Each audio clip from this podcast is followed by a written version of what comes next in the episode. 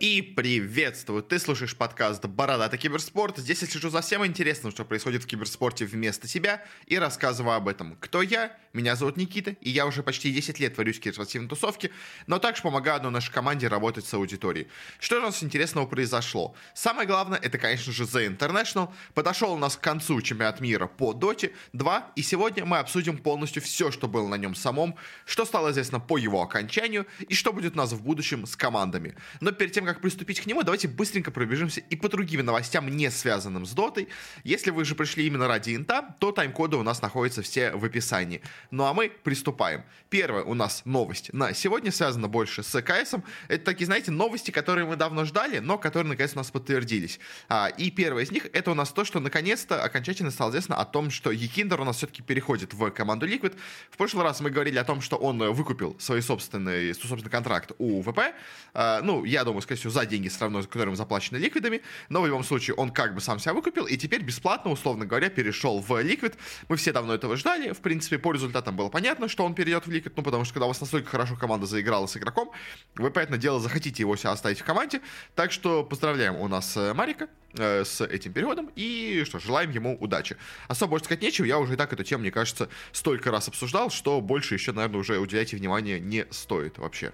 Э, другая у нас новость, она менее ожидаемая, но, в принципе, тоже можно было предвидеть. У нас стало известно о том, что Форестер у нас ушел из энтропиков, но учитывая, что у нас энтропики полностью провалились сейчас в отборочных на РМР турнире, вообще в целом играют в последнее время очень-очень плохо, то это, в принципе, было достаточно ожидаемо. То есть команда разваливается, по сути дела, а игроки расходятся по разным коллективам, так что как-то так. У нас до этого уже ушел э, Ильян, теперь у нас ушел еще и Форестер. В общем, постепенно, постепенно все у нас из команды расходятся. А, ну и, наконец, новость, которую мы очень-очень долго ждали. А, наконец, она тоже у нас подтвердилась. Стало известно о том, что у нас device наконец-то все-таки возвращается в Astralis.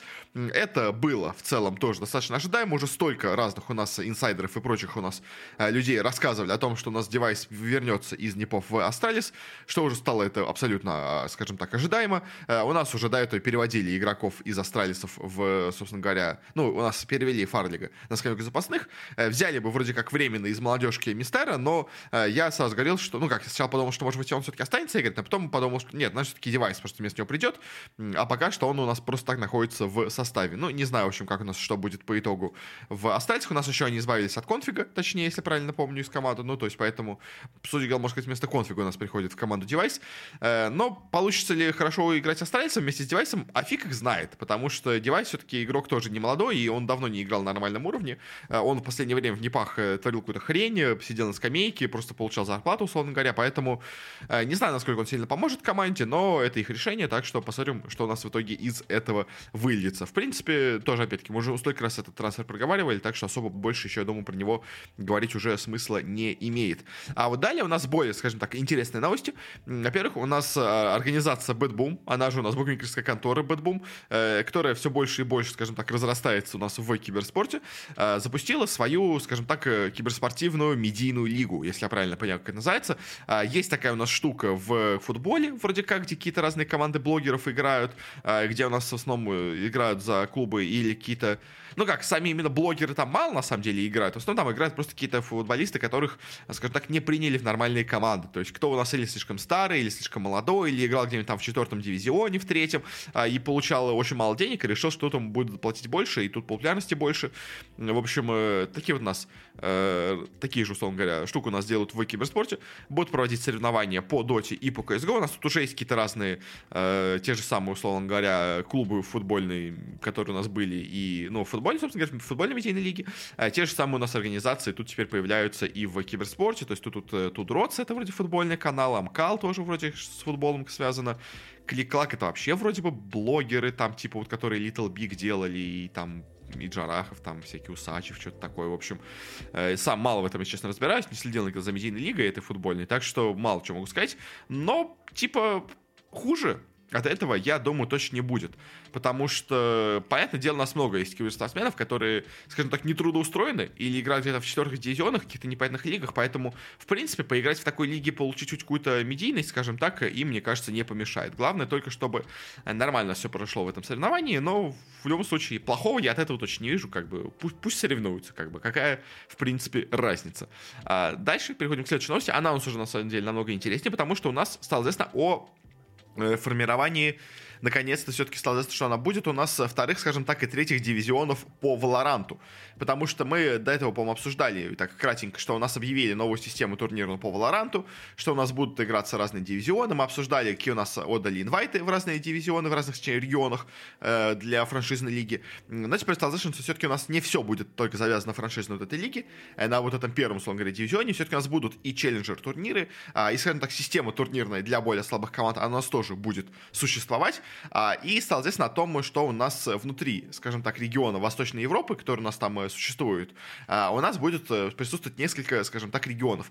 У нас будет присутствовать просто Восточный регион, в котором у нас будут играть отдельно, если я правильно помню, там Украина, Молдавия, Грузия, по-моему, Польша еще тоже, то есть, э, а для, ну тогда, и тогда все удивились, когда это изначально анонсировали, э, что там не было у нас команд из России, там, Белоруссии, и решили, что их вообще, возможно, полностью исключат из лиги из-за понятных каких причин, э, но нет, просто для них решили сделать отдельную СНГ-лигу, то есть у нас есть отдельная, условно говоря, Восточноевропейская лига, а отдельная СНГ-лига, решили разделить эти два понятия, что в целом, на самом деле, может нести за собой какой-то смысл, и зачем, скажем так, принуждать людей играть в одной лиге, если можно разделить их на две, я, в принципе, плохого там ничего не вижу. А вот Россия у нас, Беларусь и Казахстан будут играть в отдельной СНГ лиге по Валоранту.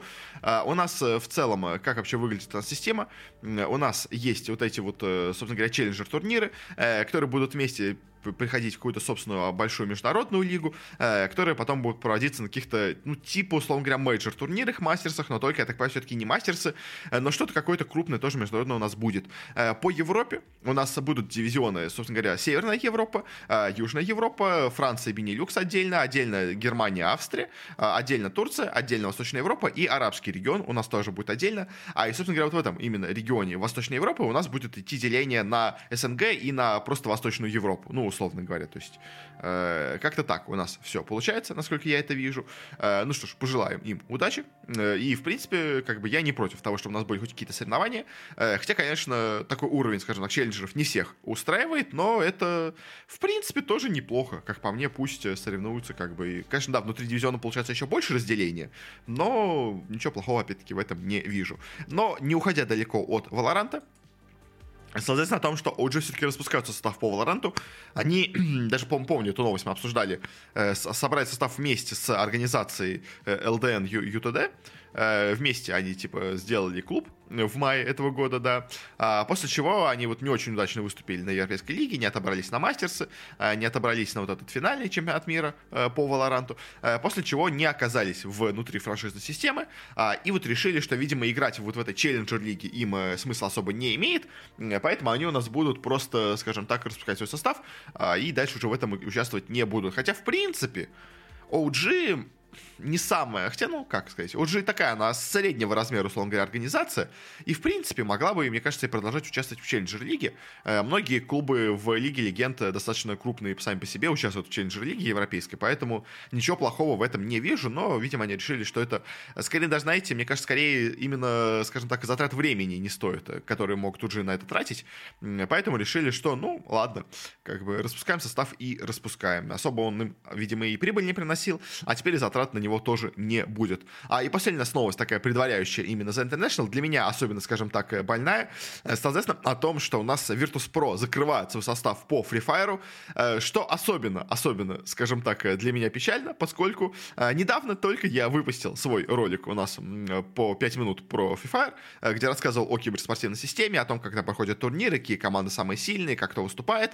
И там я рассказывал о том, что у нас, собственно говоря, есть такая команда, как Virtus Pro по Free Fire, которая достаточно хорошая, которая достаточно у нас сильная, э, но оказалось неожиданно, что теперь этот у нас, э, скажем так, эта новость уже у нас очень сильно э, просрочилась, и уже через три дня после того, как я выпустил свой ролик, у нас уже все, это новый, у нас теперь мой выпуск не актуален, информация в нем уже у нас устарела, что, безусловно, печально, понятное дело, но, как бы, что поделать, к сожалению. Я сам говорил, что у нас там в Free Fire, собственно говоря, в Евро, в СНГ очень все плохо происходит, потому что у нас э, э, закрылась, можно сказать, наша СНГшная лига. Они провели вроде как отборочный турнир на чемпионат мира.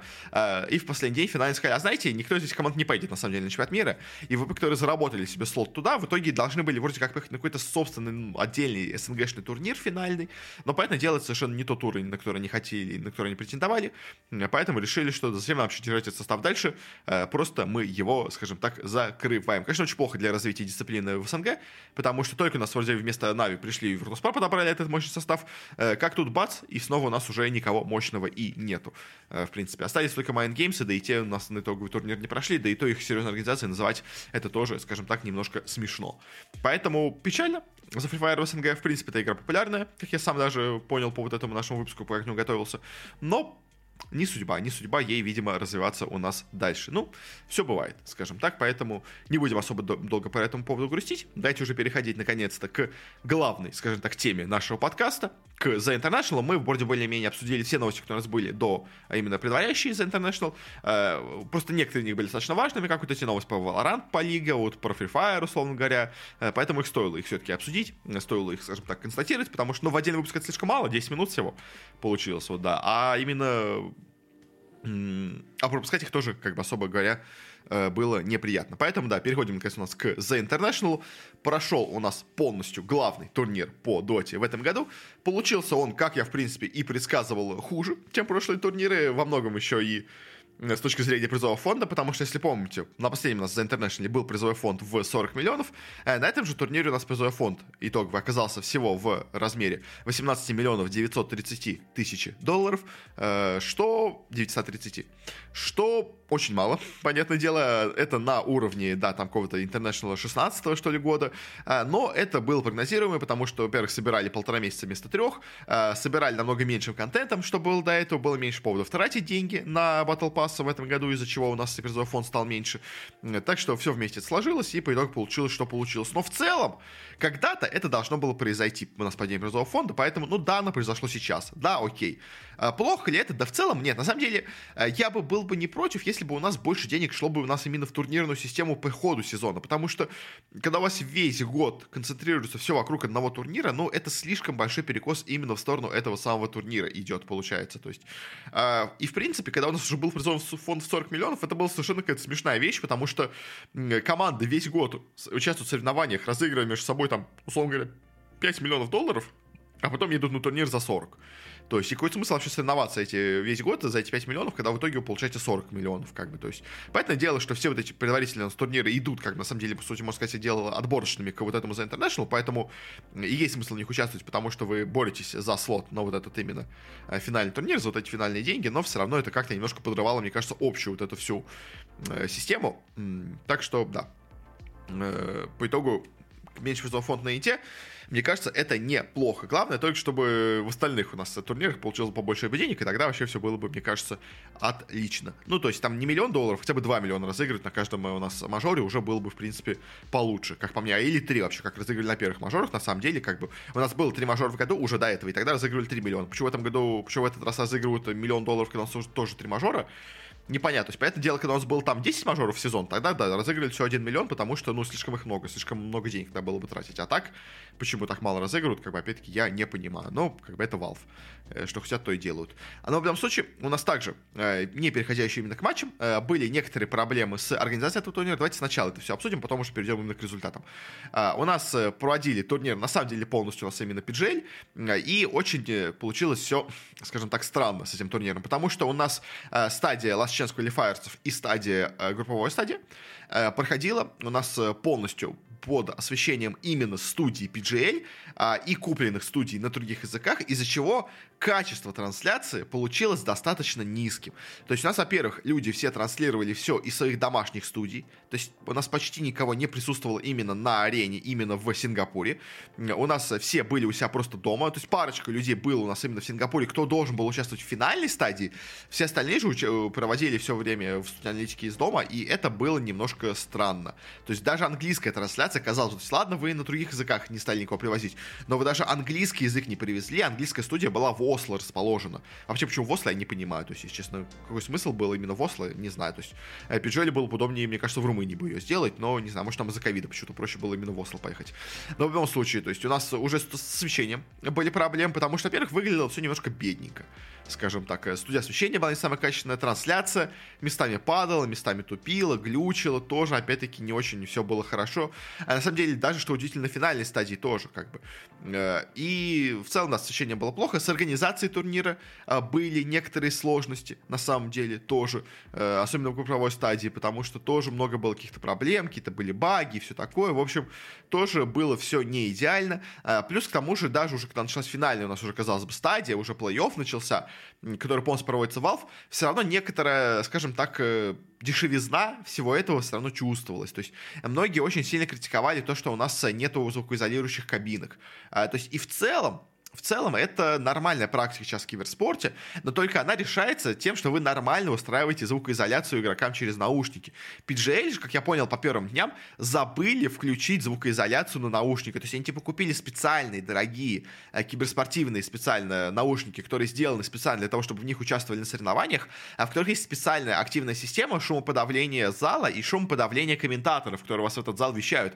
Они же, судя по тому, как там горели у нас огоньки, точнее не горели огоньки, э, у нас на ушах у людей, просто забыли напросто включить эту систему, а, и люди, которые играли в зале, ну, ну игроки, в общем, которые играли на сцене, они слышали абсолютно все, что у нас э, говорили комментаторы, и это, конечно, дало преимущество некоторым командам, которые понимают английский язык, э, в сравнении с командами, которые не понимают английский язык, из-за этого был э, у нас спор, потому что команда Fnatic, которая проиграла, подала даже бы или в суд, или просто официальную жалобу э, на PGL за то, что они именно не смогли выиграть, потому что их соперник, европейская команда Гладиатора, они могли понимать все, что говорят комментаторы, а, а Fnatic не могли понимать, потому что они не знали английский язык, в общем, поэтому тоже все это было странно, у нас были истории с ковидом, что у нас люди играли только из отеля, как бы и у нас на сцене никого не было.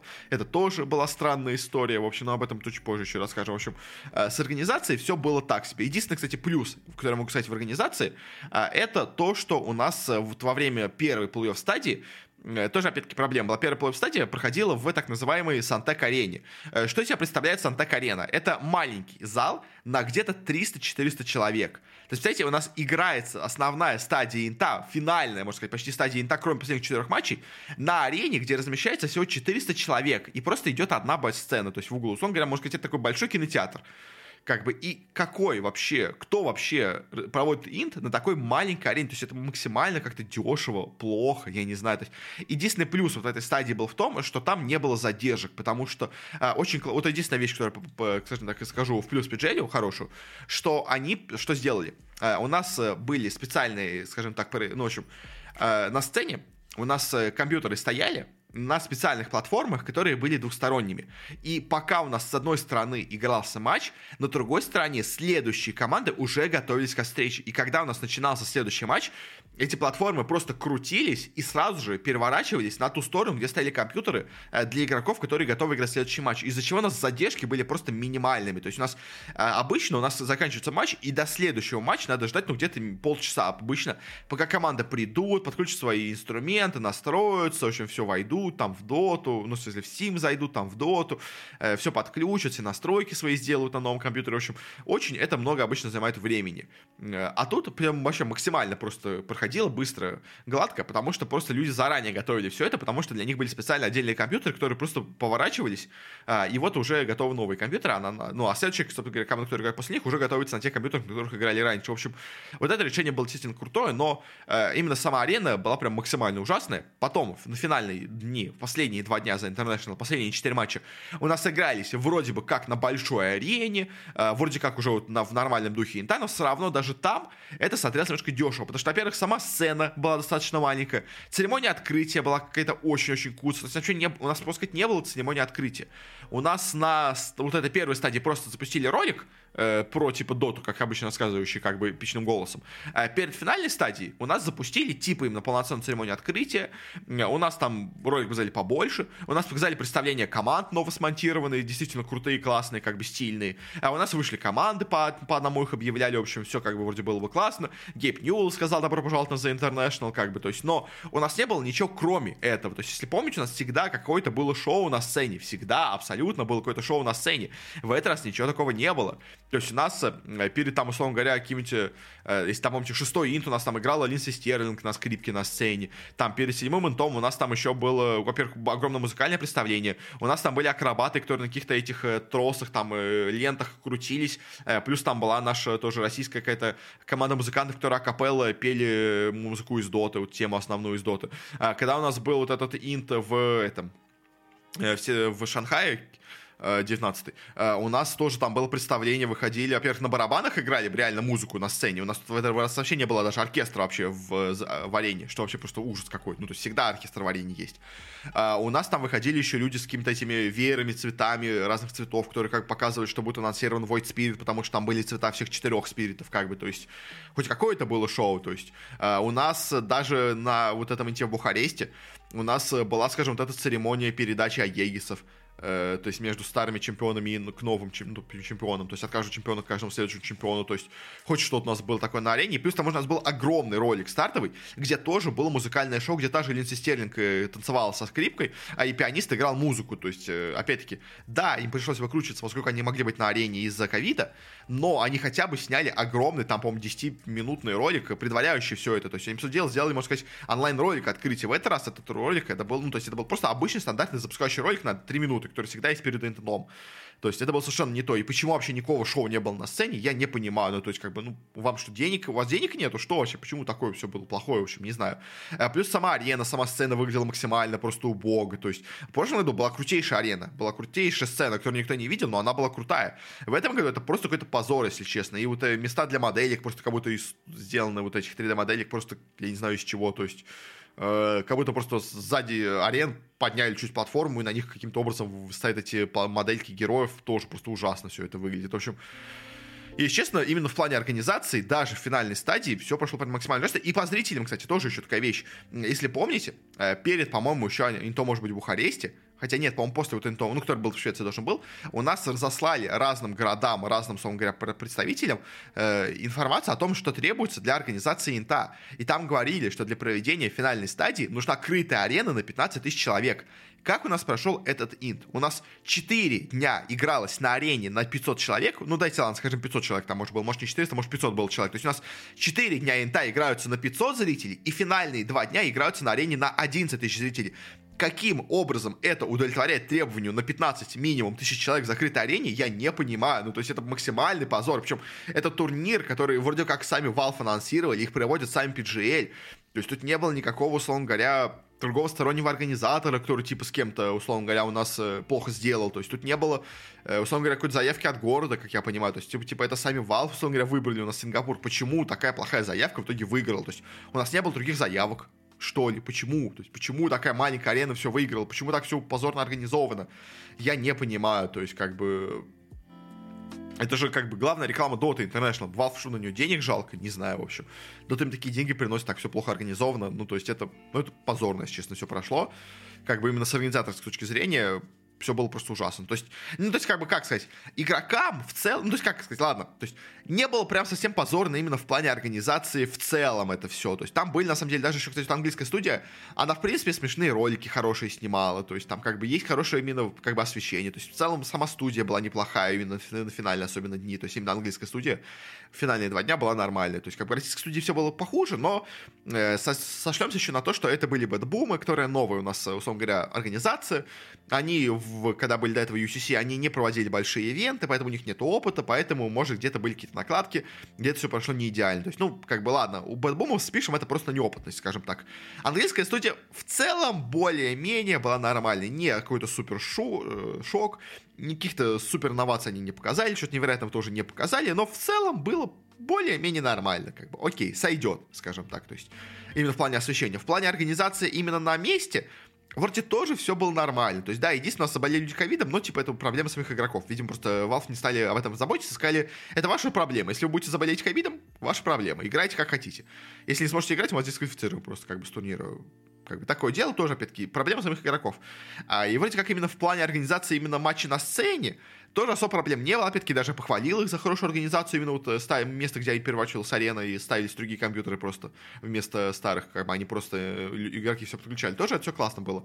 Но вот именно в плане освещения, скажем так, э, глобального какого-то, в плане картинки, я бы даже так сказал, то есть общего какого-то из ивента, особенно в сравнении с прошлым годом, получился, конечно же, довольно тускленько, я бы так это назвал. В общем, поэтому Инт получился такой немножко полупровальненький. Мы это еще потом увидим и по цифрам, вообще по всему. То есть, но и по, ну, в общем, по именно вот какому-то такому общему, общей картинке, общему имиджу, Инт получился плохой в этом году, к сожалению. То есть, Valve как-то прям ну, как, Valve э, ну, вообще на все пофиг, как бы, это мы давно знаем, как бы, но PGL в данном случае, скорее всего, не доработали. Не знаю, что будут, ну, то есть, э, каждый раз у людей вопрос, будут ли Valve продолжать работать с PGL, э, и к PGL много вопросов, на самом деле имеется. Особенно большая к ним претензия за то, что они, скажем так, э, богоизбранные, я бы так это назвал, потому что PGA э, в целом могут делать хорошую, хорошее освещение, они могут проводить хорошие турниры. Проблема в том, что у них нет конкуренции на The International, то есть никто не борется за право провести The International. Их автоматически получает PGA, потому что они хорошие друзья с Valve, и Valve просто удобно давать э, право на проведение тем, с кем они знакомы.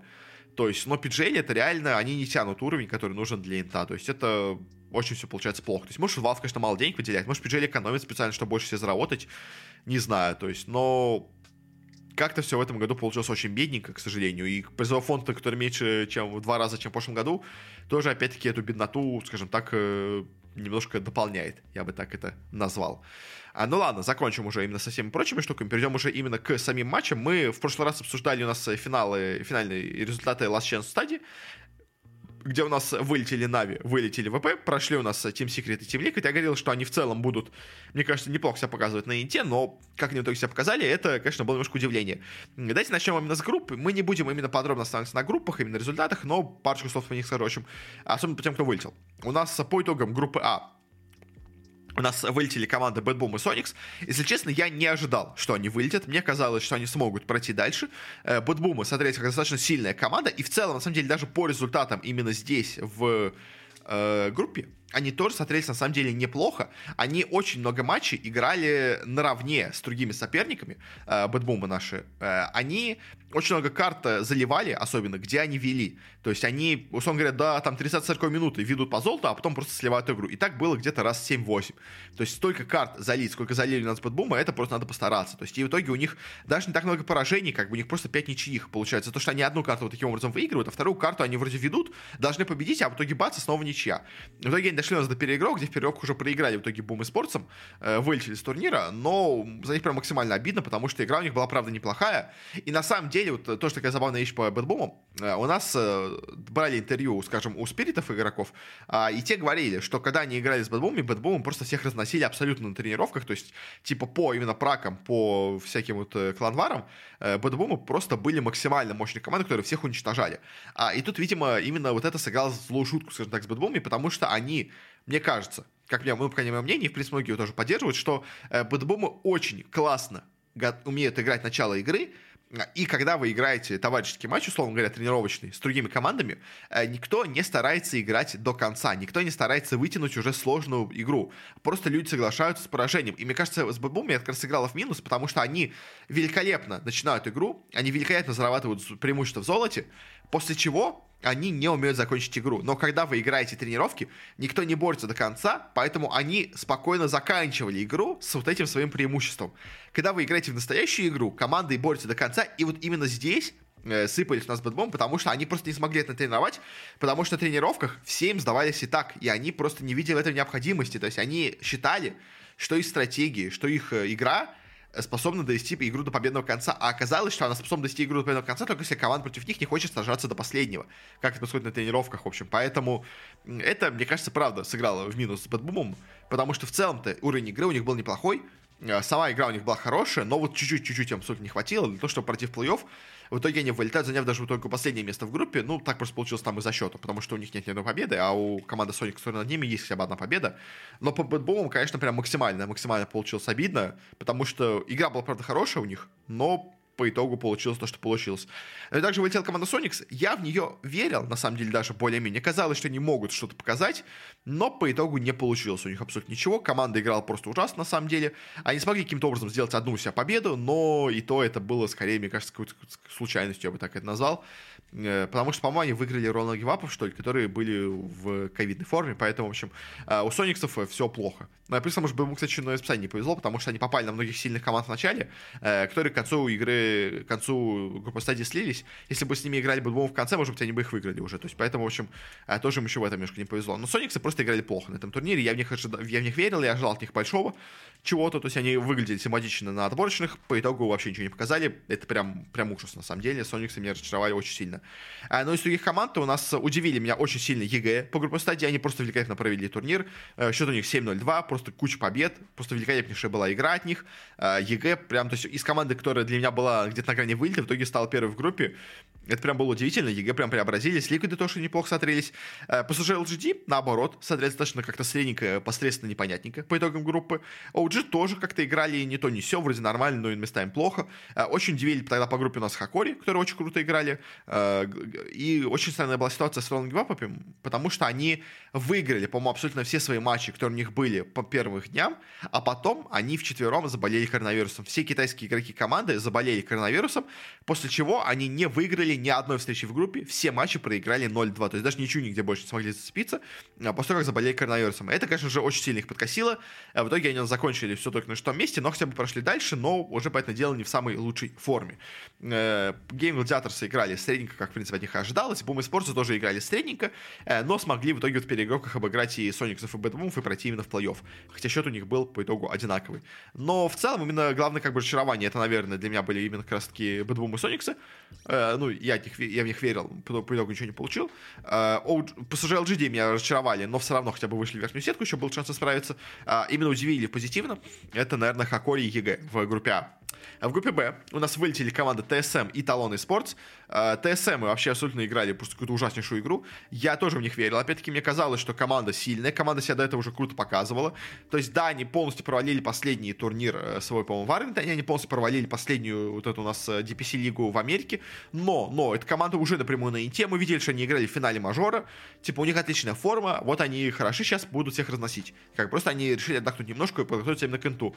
Но по итогу, видимо, они не то, что они не подготовились к инту, они просто потеряли свою форму, просто потеряли мету, потеряли чувство игры, не знаю, что с ним произошло, но играли просто ужасно, позорнейшая игра, наверное, одна из худших, которая у них была на инте, в итоге получился ТСМов э, незаслуженно, но они не заслужили пройти дальше, они, собственно говоря, и не прошли дальше. ТСМ это был просто тихий ужас, если честно, даже хуже Сониксов, хотя, казалось бы, по именно американскому как бы рейтингу силы, по идее, Сониксы должны быть пониже, чем TSM, а по итогу TSM это прям полный провал. И, честно, у меня такое чувство, что и очень сильно их подкосило то, что из команды ушел их тренер э, Флай. Потому что когда они только собрались именно как TSM, и когда они прошли до финала мажора, у них был тренер Флай. Флай, который по итогу вывел EG здесь на первое место в группе. То есть, и, возможно, без него у нас TSM не могут уже так круто показывать себя, как они показывали себя раньше. Э, ну, а талоны, талоны были неплохие. В целом играли нормально на этом турнире. Э, дошли до итоге до переигровок с Entity за то, чтобы вылететь в турнир, но все-таки проиграли в финальном матче 2-0. Э, поэтому не смогли удержаться. Но обидно, конечно, да, обидно за талонов, обидно за Олусона Флая опять-таки тоже, который был их тренером, но что поделать, к сожалению, на, тут конкуренция достаточно сильная, а, и талоны играли нормально, но просто среди остальных команд смотрелись похуже, то есть как бы в принципе-то игра была нормальная, но э, пройти дальше не смогли, потому что все-таки остальные команды были слишком хороши.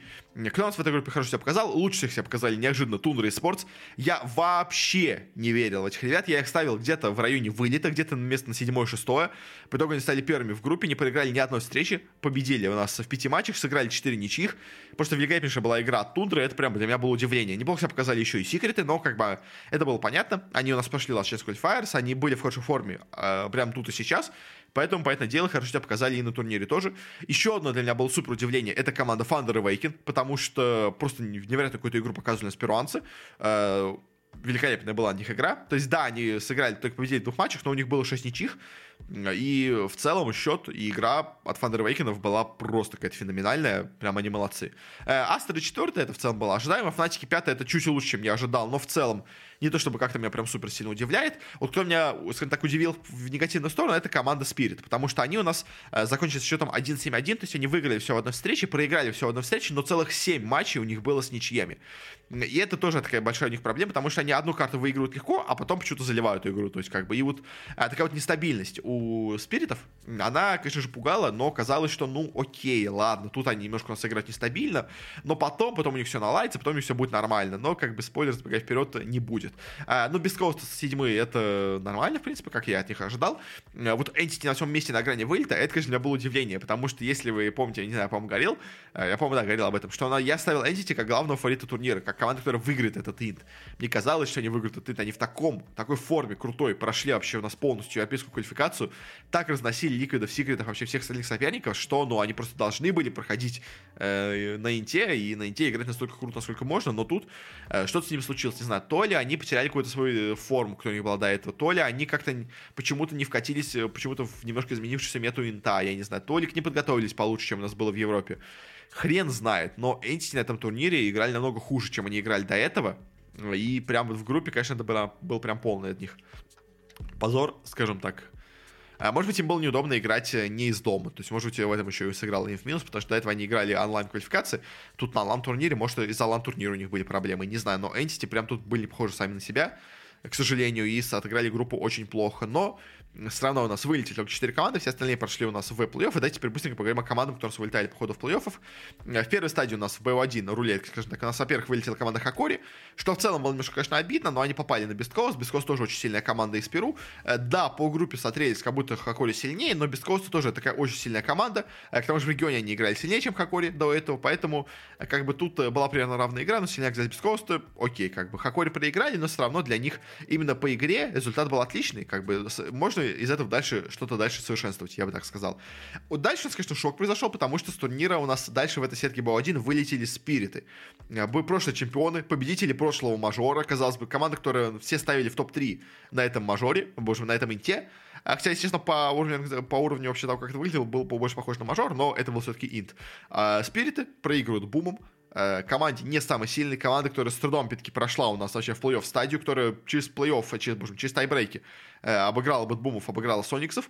Э, в итоге попадает на Спиритов, и Спириты играют просто ужасно. Я не знаю, что с ними произошло. Вообще как? Я знаю, что с ними произошло, но давайте будем говорить просто, что они у нас э, плохо собрались к турниру, плохо подготовились, э, они поверили в стратегии, которые в итоге не принесли им результата. Они, у них был немножко конфликт внутри команды, Э, и, в общем, по итогу спириты не смогли нормально подготовиться к этому турниру. А, и мало того, что в группе себя показали не очень хорошо, так еще и в плей-офф вообще вылетели в первой же стадии от Boom Esports. Может быть, если бы это было бы О3, может быть, они бы их выиграли. Не знаю, то есть, ну, тут уже сложно сказать. Но в любом случае, они в итоге проиграли им, спириты вылетают с инта, заняв, ну, может быть, последнее место. А, и по итогу, по итогу с вылетом спиритов этот инт официально становится худшим для СНГ в истории. Потому что до этого мы считали худшим интом для СНГ 16-й инт, когда у нас была только одна команда Нави, которая заняла 16 место. Этот же инт у нас получается еще хуже, потому что среднее место команды нашей на инте стало еще хуже, потому что у нас, да, на этом инте было, условно говоря, можно сказать, 4 команды, но Нави и ВП вылетают в Chance Qualifiers, э, Бэтбумы вылетают, заняв у нас, по итогу какое-то получается у нас место у, у Бэтбумов, э, заняв 19 место, вылетают Бэтбумы, а Спириты вылетают, заняв 16 место. То есть, получается, у нас среднее место, ну, ладно, если не считать э, как бы ВП и Нави, это все-таки был не прямой но у нас среднее место, условно говоря, 18 получается в этот раз. Э, это еще хуже, чем было у Нави, когда они заняли 16 место на том инте 16. Так что это официально худший инт для СНГ в истории. После лучшего инта для СНГ в прошлом году у нас теперь сразу же худший инт для СНГ. Так вот, у нас великолепный, стабильный регион. Особенно, конечно, забавно это учитывая, что Спириты реально весь сезон играли круто и были и выиграли прошлый мажор, как бы, и при этом тут настолько провалились. В общем, Печально, печально для нашего региона, но как бы что поделать. Зато у нас теперь решафл будет намного интереснее в СНГ, понятное дело, потому что все будут абсолютно решафлиться. Я не сомневаюсь, что Спирит тоже будет решафлиться, как бы об этом еще пока не точно все ясно, но я в этом не сомневаюсь, скажем так. А по игре, по этой, ну, да, Спириты вылетели, как бы окей, идем дальше. А, дальше нас турнира вылетели Фнатики. Э, Фнатики в целом по группе играли неплохо, но попался достаточно сильный соперник Game Gladiators в плей-оффе. А, они достаточно долго с ним боролись, была очень достаточно такая, ну, Не очень долгая, но близкая, скажем так, игра, а, в итоге которой они проиграли. Они, конечно же, винят еще то, что соперники слышали все от комментаторов. А, они не имеют претензию к гладиаторсам, они имеют претензию именно к организаторам турнира, кто такой позволил э, сделать. Но в любом случае Фнатики смотрелись похуже, чем гладиаторы. Проиграли им, как бы окей. Тут было примерно 50 на 50 у обоих команд, в принципе, на победу, поэтому то, что они проиграли, ну, как бы окей, ладно. Э, но все равно, конечно, 16 место для Фнатиков плохо, наверное, да, как бы в целом, так учитывая, говоря про все. Но но в целом играли они нормально, так что тут особо как бы к ним даже претензий у меня нету. А дальше у нас с турнира вылетели Ролан Гивапы. Это было бы позорно для них, если бы не ковид, потому что ковид у них тоже был, а, из-за чего у нас команда а, играла в пятером, ну, точнее, в четвером из отеля. У нас на сцене в итоге сидел один X Nova и четыре собачки с, извините, четыре медвежонка в майках РНГ. Э, типа, очень забавные были кадры это, я у себя там скидывал в телеграм-канале э, эти фоточки, просто мои любимые, в общем, э, где сидит один X новый и четыре медведя, э, все шутили, что вот VP наконец задали поиграть на плей-офф э, стадии на сцене, как бы. А на любом случае, понятное дело, что из-за этого у них была форма явно не самая лучшая, играли против Entity, э, была у нас самая, по-моему, долгая игра в истории вообще Инта, э, длилась она у нас 107 минут, я, кстати, не уверен, может быть, игра вот между Империей и IG Vitality, на седьмом инте, может быть, она была дольше, может быть, она была 120 минут, я вот не уверен, единственное. Но в любом случае это одна, ну, в любом случае, во время плей-офф стадии это точно самая долгая игра в истории инта, то есть та была просто в группе, я просто правильно помню, если. В общем, э, победили многие рекорды на этой игре, была максимально равная заруба, но в итоге у нас Энсти победили в этой карте, и во многом, мне кажется, действительно из-за болезни РНГ. Как бы, ну, что поделать, к сожалению, как бы РНГ очень круто начали группу. Если бы, мне кажется, не ковид, они бы могли зайти в топ-4 на этом турнире, по их игре, по крайней мере. Тут же, к сожалению, получилось, что получилось. Как бы, ну, печально, как бы. Ну, игроки сами, можно сказать, виноваты, подхватили коронавирус, не, не, скажем так, соблюли необходимые меры безопасности и за это поплатились. Я считаю, что именно так. Это стоит расценивать. Вот дальше, конечно, пошли следующие шоки, потому что с турнира у нас следующими вылетает команда EG. Казалось бы, EG закончили группу на первом месте, так великолепно сыграли. После этого их все абсолютно ставили в плей-офф на место в финале. Я тоже их поставил после этого на место в финале у себя в сетке прогнозов. А они, бац, проигрывают в первой своей игре Thunder Awaken. Тоже, опять-таки, казалось бы, не самую, ну, как, ладно, хорошей команде, но не самому сильному. Команде, которую должны EG обыгрывать, условно говоря, всегда. Но они вылетают от них, падают в лузера, где в лузерах благополучно проигрывают также 0-2 команде Beast Coast.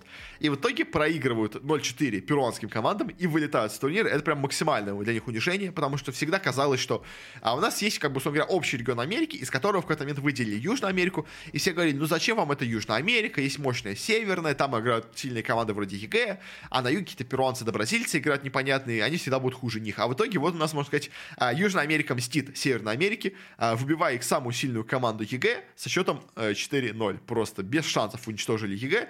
Это, конечно, очень-очень печально. Как я теперь понимаю, EG, ну да, ладно, у нас следующий будет про так что не будем про это сейчас говорить. Но, в общем, EG полностью опозорились на этом турнире. После такой мощной игры в группе настолько сильно провалиться, это прям, э, прям позор, конечно, для всех. А, и, ну, то есть и Флай показал себя как не очень хороший капитан, не смог он команду собрать в нужный момент. А, и Крит то же самое не смог собрать команду. Артизи играл так себе, Найтфол старался, но тоже не смог ничего сделать. В общем, э, в целом EG, конечно, в плей-офф полностью провалились, хотя были от них такие хорошие ожидания, а по итогу опять в топ-12. Печально, печально, но, опять-таки, что поделать. Дальше с турнира вылетит Boom Esports, но в целом для них это уже был хороший результат. Они вылетели от PSG LGD, соперник явно более сильный. Они обыграли Спиритов, до этого это уже хороший результат. По группе смотрелись так себе, но прошли дальше. Поэтому Бумом особо сказать нечего. Они просто играли нормально, э, вполне заслуженный результат. То, например, на что они должны были рассчитывать, то они примерно и получили. Поэтому особо дальше по ним говорить не будем. Э, то же самое и про следующих у нас вылетевших из Game Gladiators. Тоже, опять-таки, команда не самая сильная в последнее время была. Она средненько сыграла в группе. Э, в плей-оффе попалась на более сильный соперника Video G. Вылетела от них, причем даже показав неплохую игру, была достаточно близкая борьба, поэтому, как бы, ну, окей, вылетели, вылетели, как бы, особо тоже, опять-таки, проблем я с этим не вижу, э, как бы, команда, например, сыграла на то, на то, куда она и должна была попасть, в принципе. Дальше у нас также вылетели из турнира еще и Entity. Entity, опять-таки, я в них очень сильно верил по плей-офф именно, по, по отборочным стадиям. Но они уже и в группе себя показали плохо. В плей-оффе они с трудом обыграли РНГ, которые болели коронавирусом. Дальше у них была очень, на самом деле, близкая игра с Ликвидами, когда они, это последняя игра, где они вылетали. А, но не смогли их обыграть в итоге и вылетели из турнира. В целом, Entity, на самом деле, в плей-оффе показали игру получше, чем у них была в группе. А и в целом они играли нормально, опять-таки, тоже. И, в принципе, топ-12 для команды, которая чуть не вылетела вообще с стати, это уже хороший результат. Понятное дело, что они рассчитывали на больше, но как бы топ-12 тоже, в принципе, пока сойдет. Если игра у команды будет такая же крутая, как была на свободных дальше, если они смогут вернуться к этому стилю игры, то в будущем могут еще намного рассчитывать. Пока что, к сожалению, получилось все достаточно плохо, но, в принципе, топ-12 тоже, мне кажется, сойдет. Дальше у нас уже топ-8. Э, вылетают у нас первых команда в топ-8. Это у нас команда Beast Coast. Э, Beast Coast и так дошли, мне кажется, намного дальше, чем они рассчитывали. Они у нас э, плохо отыграли в группе. В итоге победили Hokori, победили EG. Вот это, конечно, было самое удивительное. Попали на, LN, на PSG LGD. Но заболели, к сожалению, ковидом. У них тоже на сцене играло три собачки, поскольку игроки были в, у себя в отеле. И даже, несмотря на ковид, показали максимально равную игру с китайцами. Но в итоге вылетели от них. Но в целом, опять-таки, тоже, боже мой, без коста. Игра была максимально от них хорошая, максимально крутая, хорошая встреча была от них. Поэтому им вообще то, что топ-8, мне кажется, для бескостов это, во-первых, и так уже предел мечтаний, я бы так сказал. Об этом дело, конечно, если хотят выиграть, но топ-8, как бы, если быть рациональным, это для них отличный результат. А, и плюс игра, которая у них была, еще была, на самом деле, даже круче, чем на топ-8, можно сказать. Поэтому в целом бескосты молодцы, особо к ним претензий, мне кажется, никаких нету. И мне кажется, сами они более-менее тоже довольны своими результатами. Кто, конечно, не очень доволен результатами, это то, что на следующей стадии топ-8 вылетела команда OG. OG на этом турнире смотрелись похуже, чем они играли до этого. Не знаю, с чем это было связано. А, Юраги играл очень плохо, на самом деле, на этом турнире. А, Миша как-то не очень хорошо вклеился в команду. Не знаю, то ли потому, что это был первый лан-турнир. Напомню, все остальные лан-турниры у нас э, уже играли вместе с э, Себом как бы не знаю, что с ним произошло, а может просто соперник показался слишком сильный для них, потому что Ликвиды были на, на этом моменте как раз, скажем так, зарядились э, каким-то куражом таким, пошли у нас всех разносить по лузерам, э, лучше попасть немножко под каток им, но в целом вот по проигранной игре OG смотрелись явно хуже, а, явно слабее, то есть БЗМ э, вроде старался, как бы, в целом еще как бы уже вроде старались, но и Амар, скажем так, недостаточно их факел, как он да, факел до этого, и Юраги какие-то совершенно глупые ошибки совершал, в общем, и по итогу OG очень классно, конечно, играли до этого, но на этом турнире, на этом инте, как-то они не смогли, скажем так, проснуться и полностью играть так, так свободно, скажем так, сказал бы, так э, скрипощенно, как они играли до этого. Может быть, волнение какое-то Антента сыграло, все-таки они тут немножко закрылись себе, из-за этого у них не получилось сыграть так, как они играли до этого. Но, в общем, по итогу команда вылетела, но топ-8 в целом неплохой результат. Понятное дело, что уже рассчитывали, ну, минимум на топ-6, на топ-4, но в целом как бы да сойдет, я думаю, в целом, как бы, мне кажется. Не самый позорный результат, как бы, то есть не самый, то есть это, это не хороший результат, но и провального тоже не назвать чуть хуже ожиданий, я бы так сказал, для OG. Ну, окей, как бы ладно.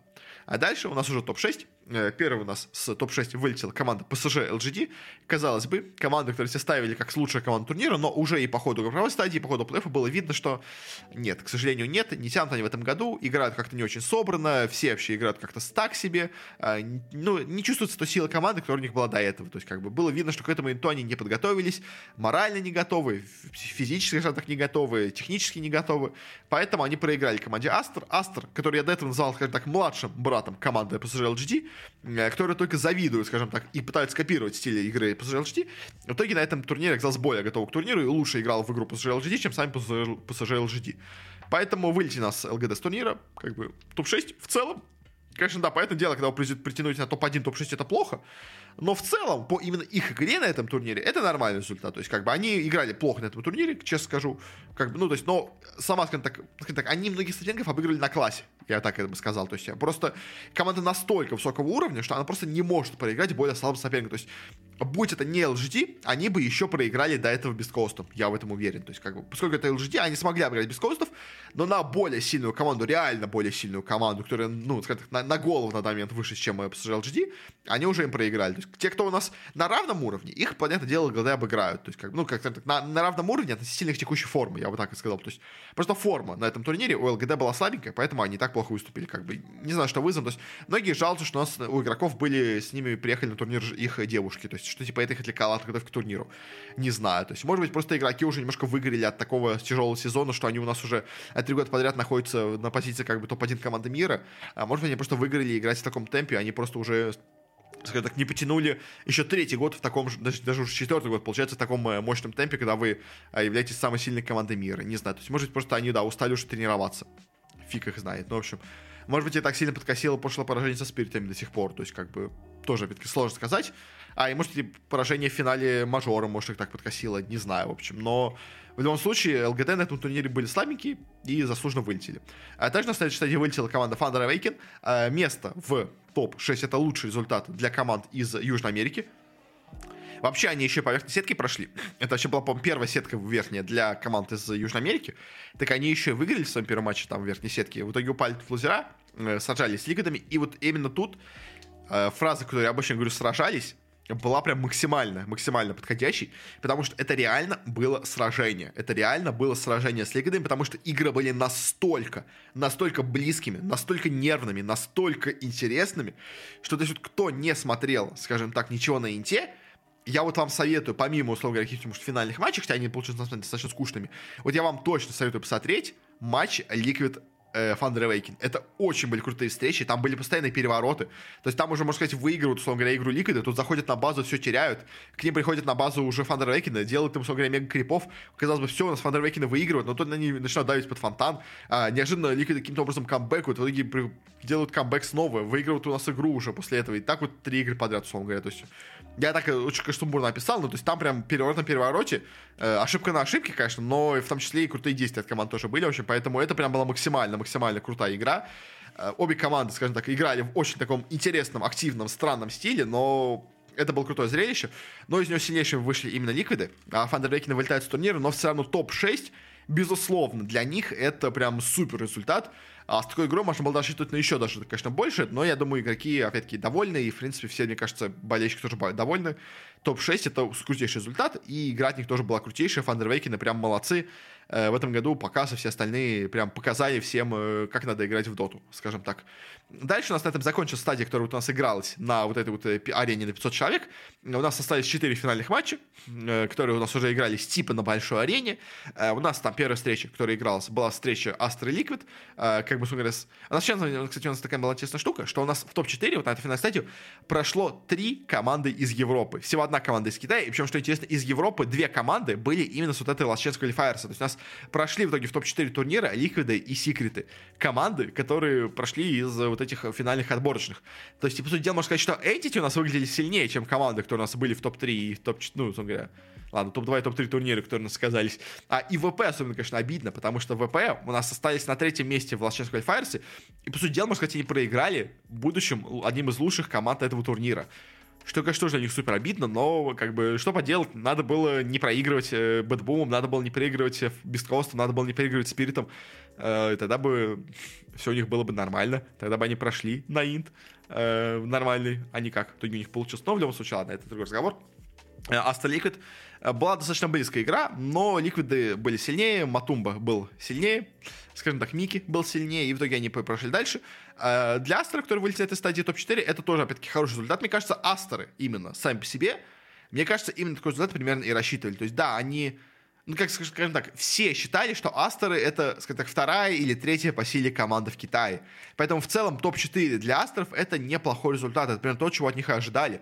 Потому что считали, что выше них будут PSG LGD, выше них будут OG, выше них будут Спириты, а вот как раз четвертыми у нас где-то будут как раз находиться у нас Астеры. Поэтому в целом топ-4, конечно, то, что они ожидали, но, наверное, все-таки именно в матче с Ликвидами они думали, что они смогут победить. И, в принципе, у них были шансы победить, они в целом были достаточно близки к победе, но все-таки, все-таки именно у нас здесь Ликвиды оказались сильнее, но Астеры все равно молодцы, у них была отличнейшая игра на турнире, на самом деле отличная. Э, местами, конечно, где-то они у нас загуливали, местами они допускали какие-то ошибки, из-за чего они в итоге проигрывали, но в целом команда была очень крутая, поэтому Астеры все равно молодцы хоть и вылетели из турнира, но, опять-таки, топ-4 это уже отличный результат. Дальше у нас уже топ-3. Топ-3 получился в этом году полностью вообще европейский по итогу. То есть даже, ладно, с топ-4 было 3, 3 европейские команды, у нас даже в топ-3 было все три европейские команды. Это, знаете, прям полная доминация Европы. И, конечно, от этого становится забавно, насколько у нас э, сложно вообще участвовать в DPC-сезоне в Европе. Потому что у нас, по сути дела, то есть у вас э, есть команды, три команды из Европы, которые у нас, на самом деле, три топовые команды в мире. У нас дальше есть команды, которые у нас еще есть, кто у нас там есть, OG, которые тоже у нас топ-8 инта. У нас есть Game Gladiators и Entity, которые топ-12 инта. Как бы, и дальше уже только команды, которые вылетают с э, этого, из DPC сезона. То есть, как бы, условно говоря, какая-нибудь Nigma, Alliance, Гунсквады, они сражаются за выживание в DPC сезоне с командами, которые входят э, в топ-12 инта, а то и в топ-3 инта вообще тоже. То есть, поэтому, конечно, понятное дело, Европа это прям супер конкуренция сейчас, и Европа прям максимально сильный регион э, в доте на текущий момент. Но, как бы, так у нас все происходит.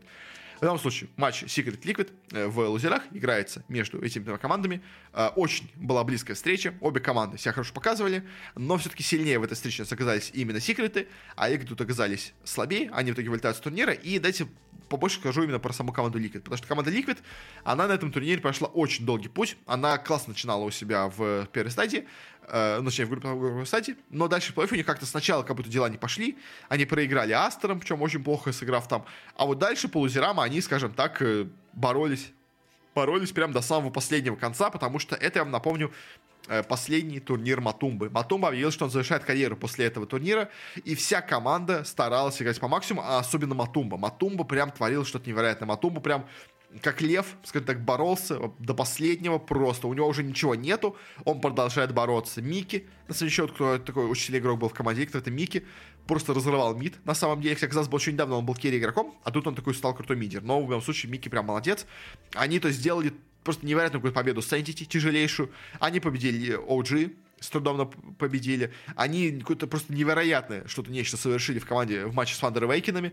Тоже, опять-таки, максимально была близкая игра, там просто вообще было... Знаете, это, это не максимально близкая игра, это прям просто ближайшая игра, которую я только видел. То есть настолько нервная, мощная была игра между ними и Фандервейкинами, но все равно вот этот дух игры, победы до конца, когда команда не сдается никогда, то есть команда уже все, вам ломают трон, вы все равно сражаетесь до последнего конца и побеждаете в итоге в игре, потому что, опять-таки, мне кажется, много Матумба хочет э, играть на этом турнире до последнего, потому что это его последний турнир, он готов рвать просто на себя кожу, он готов делать все, что угодно, лишь бы победить. И команда, что самое главное, его в этом поддержит, команда тоже сражается до последнего конца.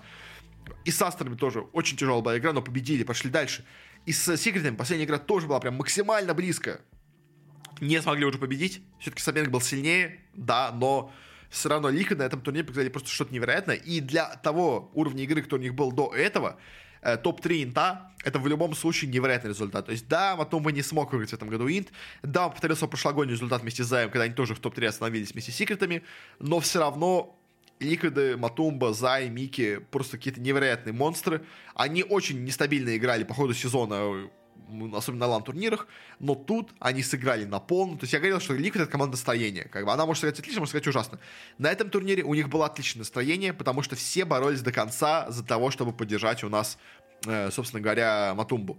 По итогу это ему купилось, по итогу они дошли до топ-3, играли в какую-то невероятнейшую доту, да, не выиграли, но все равно, все равно Ликвиды прям супер-супер топовая команда, молодцы, топ-3, достойный результат, отличная игра, поздравляю их. С этим, да, не победа, но все равно игра была отличная. Матума, скажем так, закончил карьеру достойно, я бы так сказал. То есть можно закончить карьеру, просто провалившись на последнем турнире. А Матумба закончил карьеру с высоко поднятой головой, почти, можно сказать, на своем пике. То есть, да, это не победа, да, это не взято ей гиды перед закончанием карьеры, но все равно это достойное завершение, так что Матумба все равно молодец. А, легенда, морской капитан, который привел свою команду все равно к великолепному результату. Ну а теперь у нас финальные две команды у нас в финале сражались Секреты и команда Тундра, которая до этого вообще не говорил. Начнет с команды Секрет, поскольку она этот финал проиграла. В целом, Секрет по турниру смотрелись как очень такая странная команда. То есть это максимально сильная команда, которая не имеет какого-то себе такого, я бы сказал, стержня. Вот, то есть, мне кажется, именно стержня Секретам не хватало на этом турнире, потому что команда э, была в какой-то невероятной форме, я бы так сказал. То есть она у нас э, очень круто у Секретов сыграла их замена. Потому что сначала, когда они заменили нас Евзор на Зайца, у них игра пошла получше, а потом, когда они заменили Ice Ice Ice на Resolution, команда просто заиграла и преобразилась, потому что Resolution это невероятно крутой игрок, а еще самое главное, он усиливает команду, на самом деле, даже сразу в нескольких э, слоях, и на этом турнире это отыгралось прям на полную. Потому что, во-первых, как бы Resolution вместе с Зайцем, они, во-первых, играли уже между собой до этого. Они оба играют на русском языке. Поэтому в целом Resolution и Заяц отлично ставят линию вместе. И поскольку это пятерка, это, поскольку это четверка и тройка, они часто стоят между собой на линии и у них очень хорошо получается laning за счет этого. То есть они хорошо, э, во-первых, они хорошо, они могут говорить хорошо на, у себя на линии. Плюс к же они хорошо понимают друг друга, что тоже у нас усиливает их игру на лайнинге. То есть, во-первых, у нас очень сильный laning получается. Во-вторых, во-вторых, Resolution — это капитан тоже в том числе, который может на себя принимать некоторые лидерские решения. Поэтому дело, что главный капитан секретных это Пупей, без вопросов, как бы, но, но, если надо где-то, в каком-то моменте, что-то где-то поддержать, где-то как-то команду направить в нужный момент, то Resolution тоже это может делать. То есть, если где-то, так, по началу игры где-то, может, надо дать какой-то кол, то есть, во-первых, Resolution очень хорошо колет, как бы. Может быть, этого SSS не делает, вот, кстати, я не знаю про это. То есть, но Resolution очень хорошо колет и очень хорошо направляет команду на нужные действия. То есть, в Империи он был капитаном в свое время. То есть, и в остальных командах тоже все говорили, что он очень хороший именно, скажем так, э, человек, который хорошо вливается в коллектив, очень хорошо помогает коллективу в целом работать. То есть, поэтому Resolution очень еще хорошо направлял команды. Мне кажется, тоже сыграл не в плюс, безусловно, что у них получалась еще одна поддержка, скажем так. Э, то есть, понятное дело, что финальное решение за Попеем, но если надо где-то в момент какой-то быстрый дать какое-то решение, Resolution тоже может это дать, и он тоже может э, делать хорошее решение в быстрый момент. Это тоже хорошо помогает команде. Ну и самая, наверное, тоже еще такая очень важная вещь, которая была тоже Resolution, что у него э, за счет его прошлого в виде мидера и керри игрока, у него очень разнообразный геро... пул героев. А, и можно использовать Resolution как на самом деле альтернативного керри игрока или альтернативного мидера.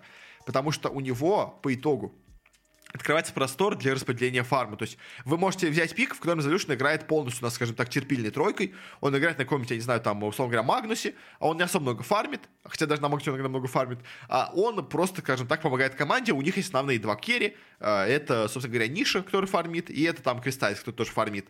Как бы, и Resolution просто играет им в помощь.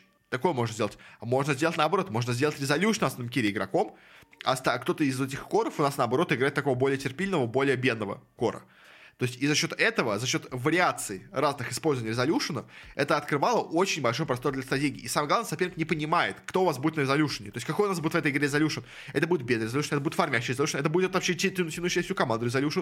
То есть резолюшн очень получился многообразным игроком за счет его большого прошлого. То есть он был и мидером, он был и carry игроком очень долгое время. Он только недавно пересел на offlane, как бы, и в оффлейне здесь, по крайней мере, он получается таким очень мощным игроком. На самом деле, это то же самое делали EG с Nightfall, потому что Nightfall тоже у нас в EG, э, как бывший carry игрок, тоже может сыграть на carry, на самом деле, позиции, э, находясь при этом на тройке, как бы. То есть, также и Resolution, только он еще может, у него еще больше выбор героев, чем у Nightfall, на самом деле, получается.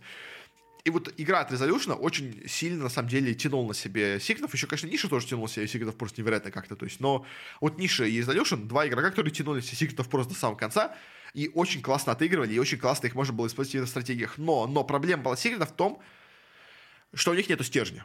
Как бы у них нету вот как у Ликвидов такого, такого вот борьбы до конца. Просто Секрет это очень и очень крутая команда именно в исполнении. То есть это очень крутая стратегически, очень крутая, очень крутая в микроплане команда. Это прям монстр, условно говоря, микроплана.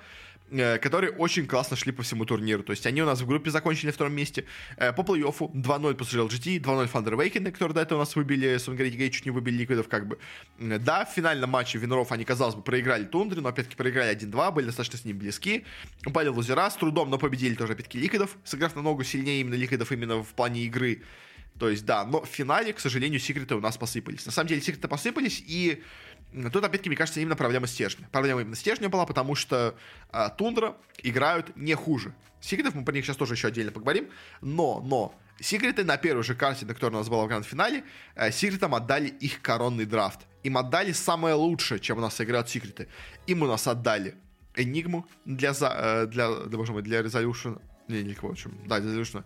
Им отдали Лишака для Ниши, им отдали Пуджа для Кристаллиса, им отдали Лича, им отдали Тини, казалось бы, типа, вам секретом дали ваш лучший драфт, который у вас есть. Давайте, побеждайте нас. И они не смогли победить. Они не смогли победить, и после этого секреты как будто надломились. На второй карте, опять-таки, тоже, им уже, казалось бы, тоже дали почти, может сказать, тоже коронный драфт. Пупей на Чене, казалось бы. Ниша на Морфлинге. Резолюшн на, на Лишаке. Казалось бы, тоже. Ваш коронный драфт. Но опять, опять ничего не получается. Опять Тундры переигрывают, потому что они знают, что именно этот драфт все возьмут секреты. Они специально ведут секретов на тот драфт, на который им нужно было их вести. И они специально, они понимают, что будут брать секреты э, в финале. Э, и вообще в целом.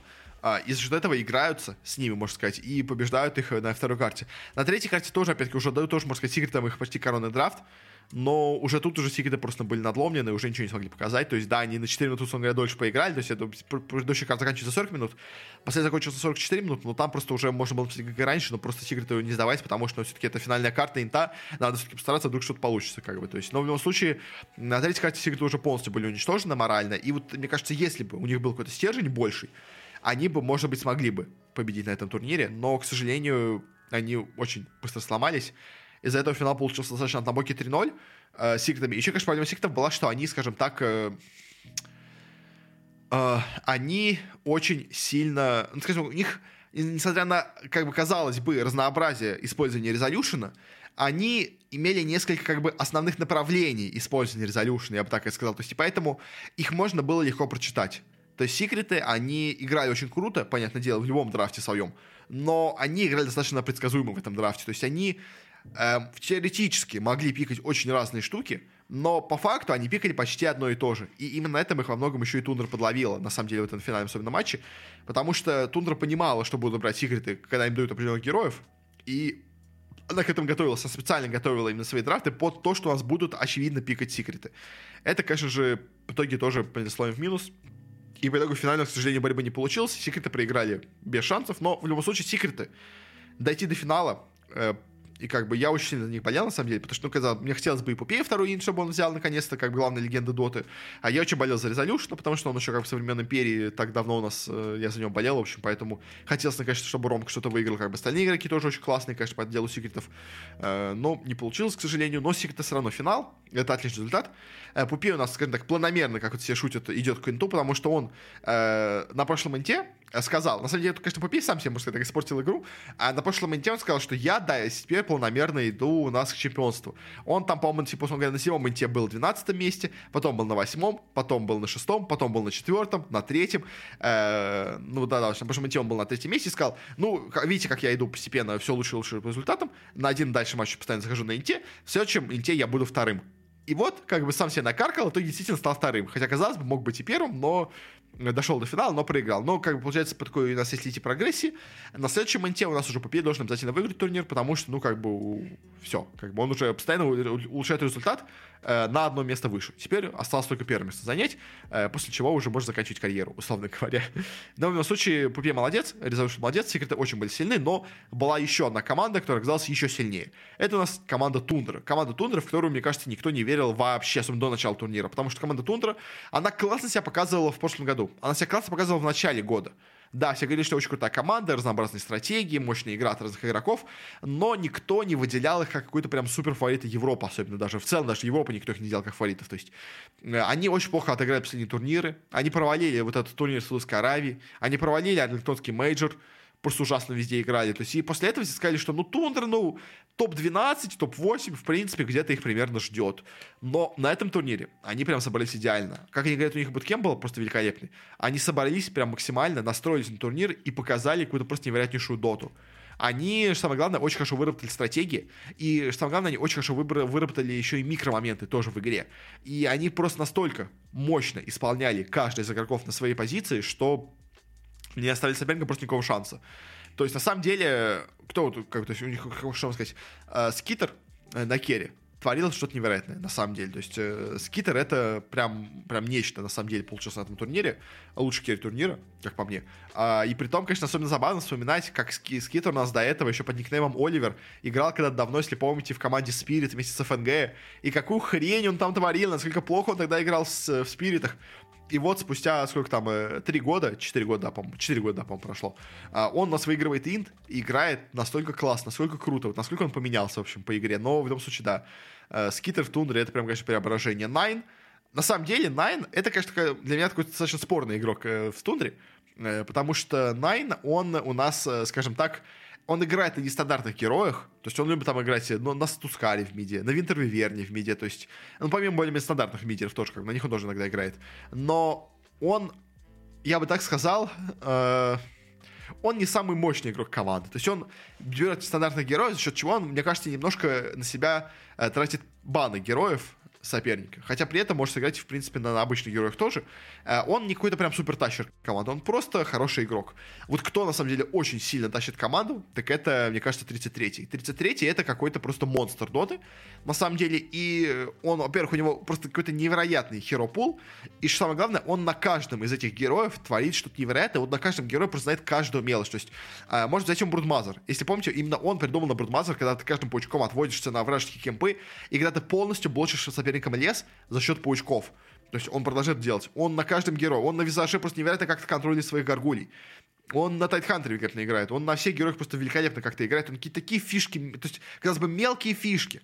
Но он играет. То есть там, или там был показательный момент тоже, вот мне понравился, когда он отводил крипов реагром на, на себя, когда, казалось бы, ты можешь поставить на месте, ты можешь добить этих крипов на месте, но нет, ты отводишь их чуть-чуть в бок на реагры на соперников, на себя крипов, чтобы линия спушилась чуть-чуть ближе к тебе вниз. То есть, и, то есть, ну, то есть это, знаете, то есть, там просто был особый такой момент, когда прям это вообще, как бы никто бы в этой ситуации не стал бы делать реагр, но 33-й делал, то есть, и он настолько много мелких фишек делает, он настолько, то есть, ну, то есть, во-первых, он круто играет вообще в целом, как бы по игре, как бы это, это безусловно.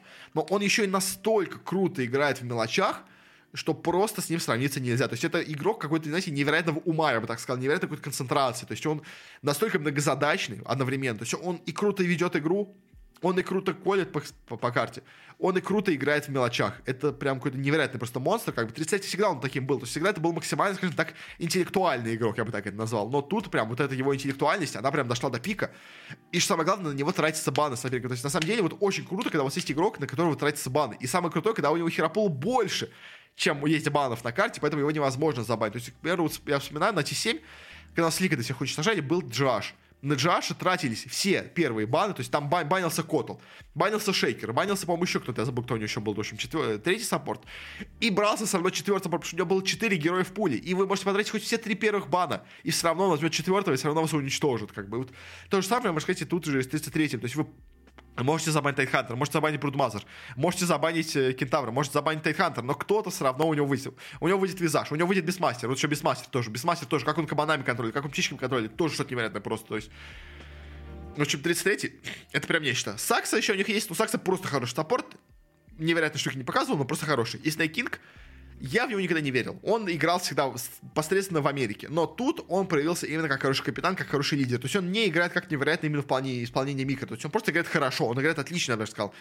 Но он, как капитан, в команду, видимо, зашел идеально. То есть до этого у них был Фата на этой позиции, и Фата тоже был хорошим капитаном. Но Стей Кинг, он каким-то образом смог их перевести на еще больше уровень игры.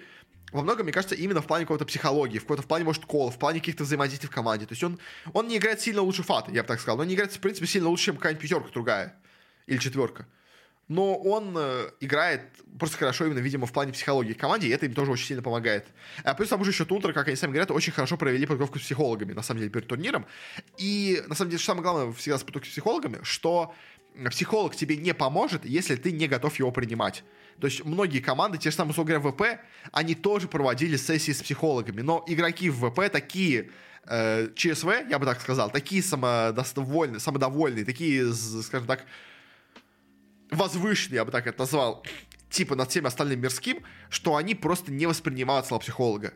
Тундра не такие. Тундра восприняли правильно все слова всех психологов, с которыми они ходили, не знаю, может, они с одним работали, не знаю, в общем, но они правильно их восприняли, и смогли из этого сделать нужные выводы тоже, опять-таки. И, опять-таки, не сломались. Они именно мотивировались именно от этого. То есть, и, как бы тут э, просто именно штука, что они не какие-то прямо, скажем так, э, ЧСВ, которые имеют на себя какое-то невероятное самомнение. Нет, это игроки максимально, скажем так, простые максимально обычный. Но именно эта обычность позволила им не зазвездиться, вот зазвездиться хорошее слово, да, то есть ВП, они, они просто такие звезды, что они просто не воспринимают ничьи слова. Тундра не такая, она воспринимает чужие слова, она воспринимает чужие советы, и за счет этого они смогли к этому инту подойти просто в какой-то невероятной форме и просто уничтожить на всех. То есть они были на этом турнире на голову, на две выше всех остальных соперников. То есть секреты в целом по исполнению были близки, на самом деле, к Тундре. И финал Секрет Тундра мог быть невероятно крутым. Он, к сожалению, получился таким, но он мог быть невероятно крутым, потому что, наверное, секреты были максимально близки именно к Тундре по уровню исполнения, но у секретов не хватило где-то чуть-чуть широты стратегии и чуть не хватило стержня.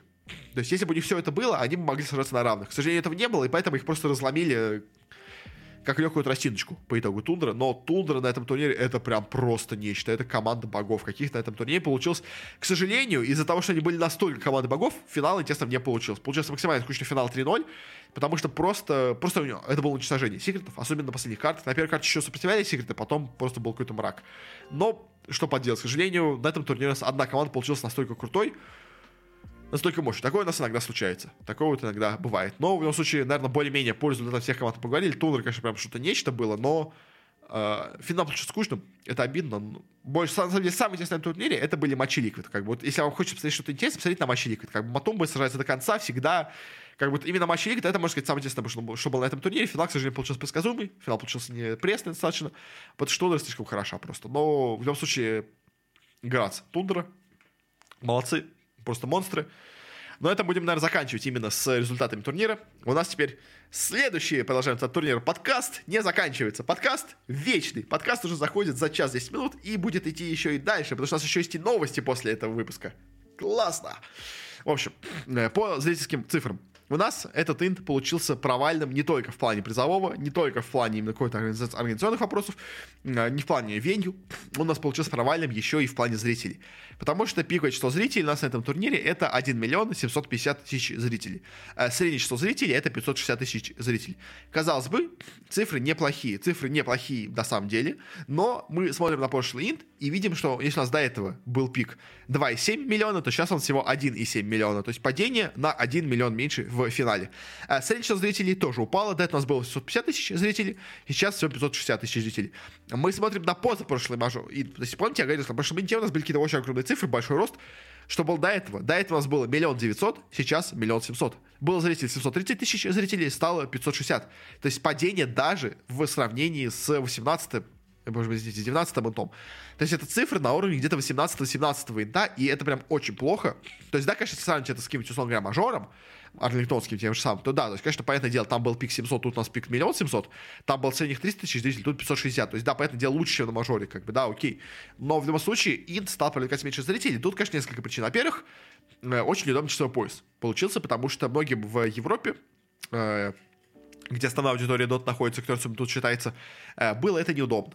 То есть европейским зрителям, СНГшным зрителям было очень рано смотреть, все это было неудобно. Первая причина. А, плюс к тому же еще такая причина, что нас играл, обсудила в финале, еще финальные дни, одни европейские команды. И, понятное дело, командам из Юго-Восточной Азии и вообще из Азии игрокам, кто, кому это было удобное время для просмотра, им было не так интересно смотреть за этим матчем. То есть, если бы у нас до финала дошло какие-нибудь фнатики или бумы, зрителей было бы намного больше, я вам это говорю, я это гарантирую. Э, но, к сожалению, того, что у нас в финальной стадии были одни европейцы, а европейцам было неудобно смотреть этот турнир из-за времени, получилось то, что получилось. То есть, да, конечно, ну, то, в общем, да, так, в принципе, и получилось. Мне кажется, это, на самом деле, одна из основных причин. Э, помимо того, что, конечно, в целом, как бы, сам турнир привлекал немножко меньше интереса, чем до этого, это изначально было уже видно. А вообще, сам турнир как-то прошел, я бы так сказал, немножко тиховато, что ли. То есть, как-то, как будто объем хайпа было меньше, чем по прошлым турнирам это тоже, безусловно, сыграло. Во-первых, не было рекордного призового фонда, как бы тоже такая проблема. В целом, в остальном, как тоже освещение турнира, особенно в СНГ у нас сцене как-то получилось не очень громким. В европейской сцене тоже, в англоязычной тоже как-то он не очень громко как-то прошел. Э, что тоже, понятное дело, сильно меньше привлекло зрителей на финал. Вот особенность. На финал зрителей привлекло меньше, это прям проблема. Но еще большая проблема это часовой пояс, потому что, хотя, казалось бы, 19-й турнир у нас был в Китае. Опять-таки тоже. И тоже в финале было как бы ОГ Liquid. Ну, смотрите, в общем, короче, мое мнение. Если бы было нормальное освещение и не было проблем со всем остальным, скорее всего, финал бы собрал примерно, как у нас и 19 инт, ну, то есть миллион девятьсот. Потому что там тоже у нас в финале играл две европейские команды, OG Liquid как бы э, интересно только СНГшным и европейским зрителям. Их много, это основная аудитория Дота на самом деле, но все равно.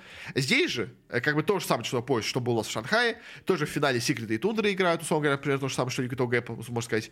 Э, но из-за того, что турнир в целом меньше проявляет интерес, он привлек на вот эти 200 тысяч меньше зрителей. Как бы вот мое такое мнение. То есть и часовой пояс сыграл тоже в минус, понятное дело, когда у нас был турнир в Европе, максимально было удобно, тогда у нас был рекорд 2700. Сейчас то неудобное время, плюс меньше хайпа, поэтому миллион семьсот. Это плохо для доты, это очень плохо для доты, понятное дело, но как бы крах ли это доты? Да, наверное, нет. Но посмотрим в итоге у нас в конце рейтингового турнира, когда я соберу рейтинг по дисциплинам, кроме известия, окажется дота в этом году. Но в любом случае, то результат плохой. Да, я с этим спорить не буду. Э, смертельный это результат? Нет, это все еще хорошие цифры. Это все еще, это все еще цифры намного лучше, чем многие другие дисциплины. Это все еще результаты топовой дисциплины, как бы, безусловно. А просто динамики. Динамика стала идти вниз. Это плохо.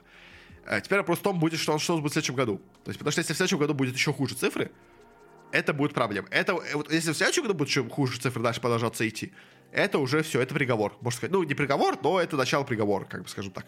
Если, если в следующем году цифры исправятся, то, значит, просто получился плохой год, не, неудобное время, плохие команды, плохое освещение, как бы все иногда случается, в общем. Как-то так. На этом мы закончим с этим, и теперь перейдем к пост-интовским новостям. Э, кто из каких команд ушел, какие у нас команды развалились, что у нас будет с другими организациями в дальнейшем. Э, час 17, а мы только начинаем. Во-первых, по СНГшным командам у нас э, сразу же после э, окончания еще Last Chance стадии, у нас э, стало известно о том, что Рамзес у нас покидает ВП. Вроде как говорят о том, что он будет собирать какую-то свою собственную команду с кем-то, пока непонятно с кем. Есть еще также слышно, что у нас будет собираться команда с ГПК Найтфолом, а, боже, не с ГПК Найтфолом, с Найтфолом и Сейвом. То есть, что они будут кого-то собирать. И, возможно, к ним в команду пойдет Рамзес или ГПК, но особо непонятно. И также после этого сразу же появились слухи о том, что у нас ВП вообще полностью запускается состав и будет собирать новый состав с нуля. Этот слух, возможно, правдивый, но мы о нем судим еще в конце. Э, но Рамзес уходит из ВП в целом, как бы, окей э, нормально, как бы, почему бы и нет. Мне кажется, вполне это было ожидаемо, как бы.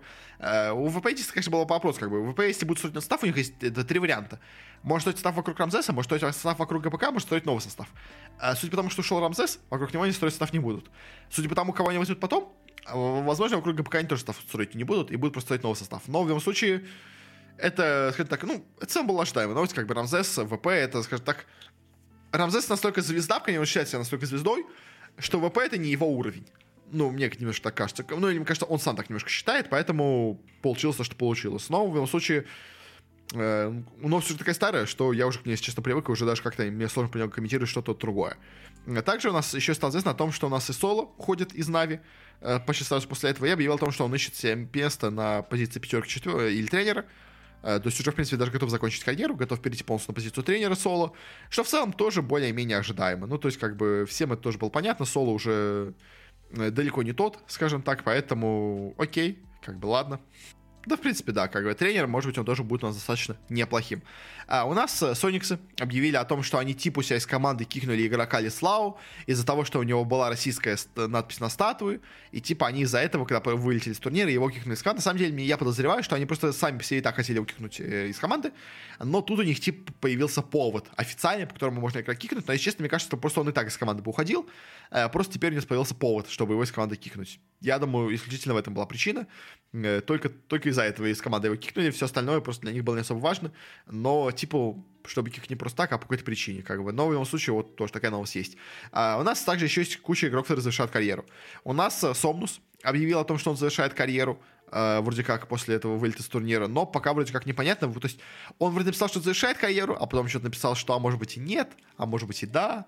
В общем, пока Сомнус сомневается, но планирует, ну, то есть он думает о завершении карьеры, а может быть, еще не завершит, но он к этому близок в любом случае. Это точно можно сказать. А, у нас также объявил, что завершает свою карьеру Фейбьян из PSG LGD. У нас также до этого еще объявлял, что он завершает карьеру Ами тоже из PSG LGD. Для них это был последний турнир, и, к сожалению, в последнем турнире они не смогли показать свой максимум, но что поделать, к сожалению, мне кажется, уже просто они немножко перегорели, и если, скажем так, кто-то заканчивает карьеру, как вот, скажем говоря, какой-нибудь Матумба на максимальном подъеме, то что Ами, что, что Фейвьян, они уже скорее были уставшие от Дота, им, им уже не хотелось играть, поэтому они, собственно говоря, ее и закончили, и без какого-то огонька. Э, также у нас еще что стало известно, а у нас стало известно о том, что у нас э, Топсон и Анна пока остались единственными игроками в Т1. Команда еще также покинула White Moon, до этого все остальные тоже у нас ушли из Т1.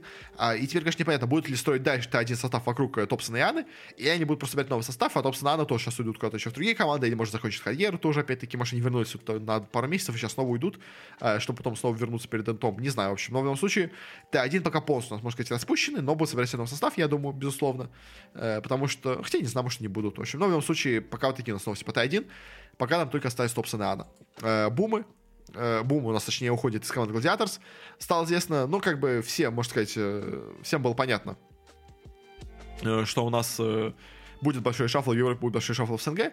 Гладиаторцы, которые, ну, не то что провалились на турнире, но и сыграли так себе. Поэтому дело, у них какие-то изменения составы будут. Вот они меняют из команды пока что Бума.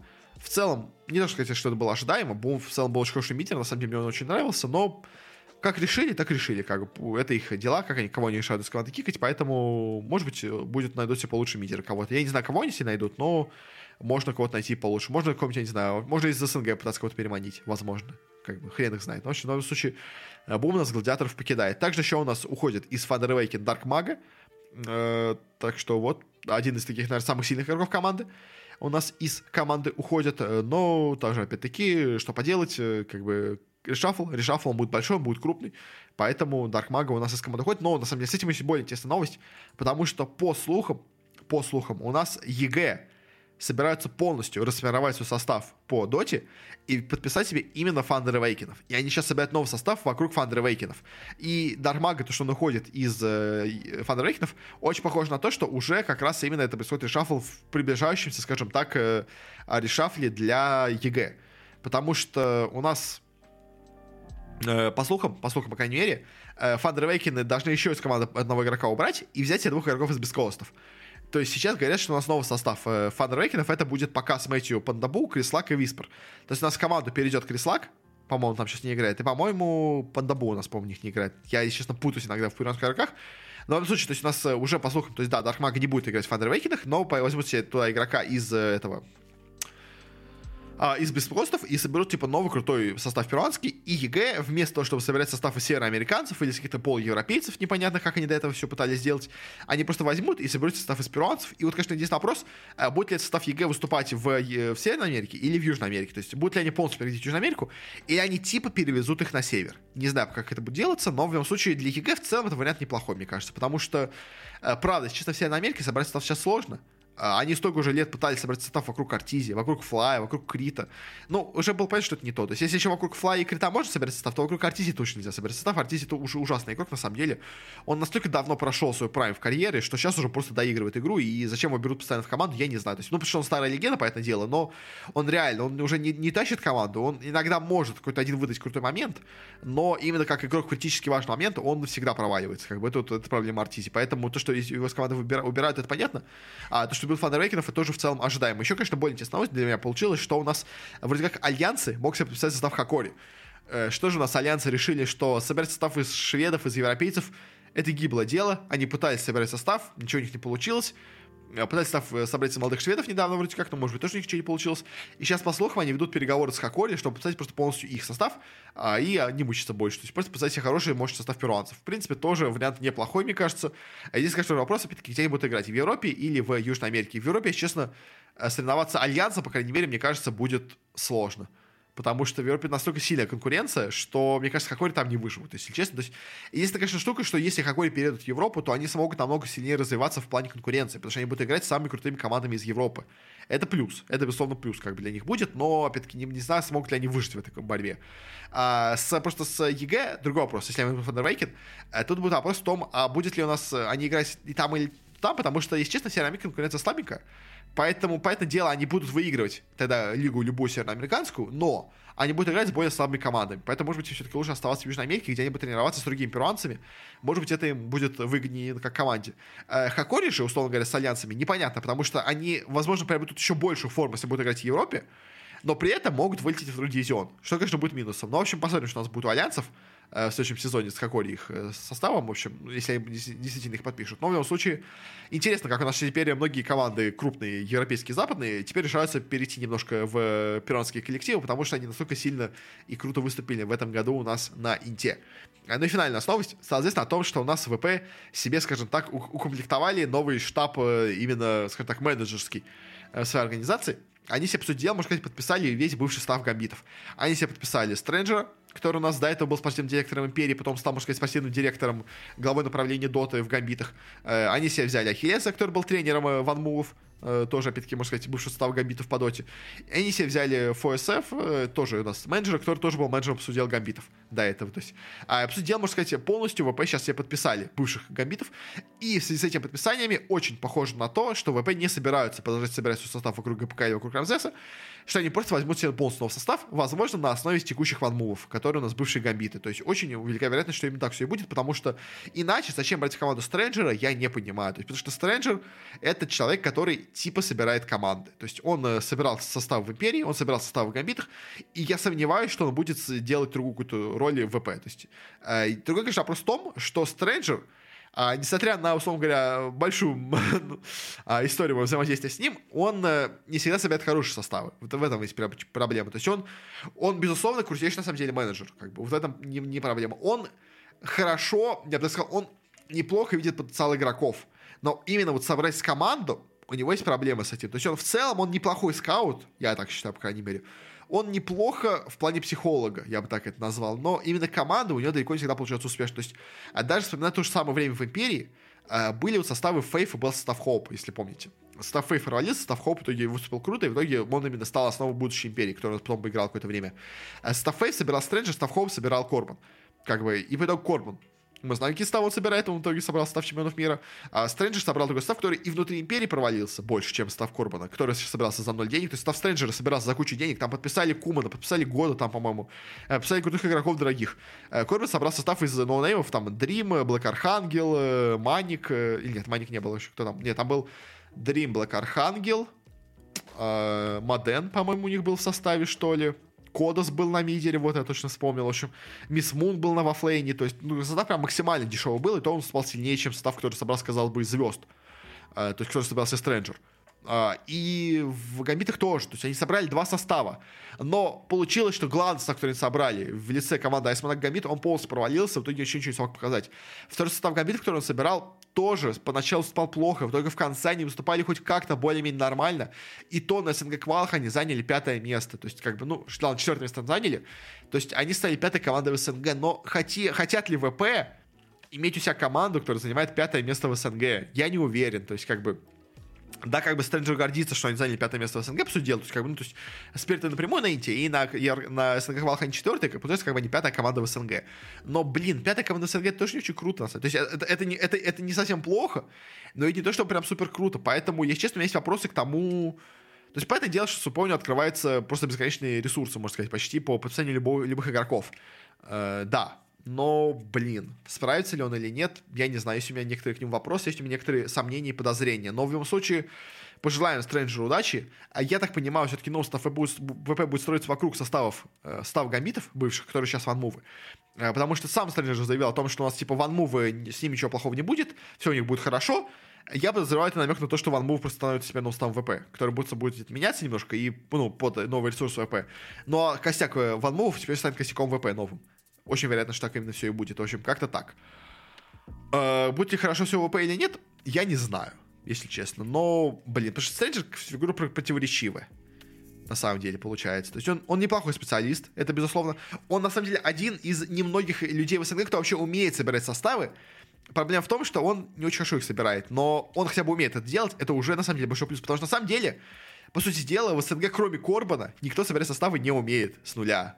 Все остальное это просто случайности, которые неожиданно выстреливают. То есть, как бы, скажем так, постоянно на основе, ну, на постоянной основе собирать составы, у нас это делал, делал только Корбан и Стрэнджер. Все остальные собирали составы, ну, так себе, как-то не очень понятно. А потом провалились, потом с этого дела уже уходили. В общем, то есть в состав собирают или игроки вокруг своих друзьяшек, условно говоря, или вот э, какой-то мощный менеджер. Таких у нас человек всего два было вообще в СНГ-сцене, это Корбан и Стрэнджер, как бы. И Э, Койман делает намного лучше, чем Стрэнджер, но Стрэнджер это делает похуже. Но он хотя бы это делает, как бы. Это его, безусловно, плюс, как бы. То есть это, безусловно, то, чем он так, отделяется от других менеджеров. Он умеет собирать составы. Другое дело, что они всегда выстреливают. Но он хотя бы может это делать, это уже, в принципе, неплохо, это уже хорошее качество. То есть это, это, это редкий ресурс у нас в СНГ, в киберспорте. Но все равно не знаю, насколько сильно это принесет пользу ВП. Поэтому вопросов остается все еще очень-очень много.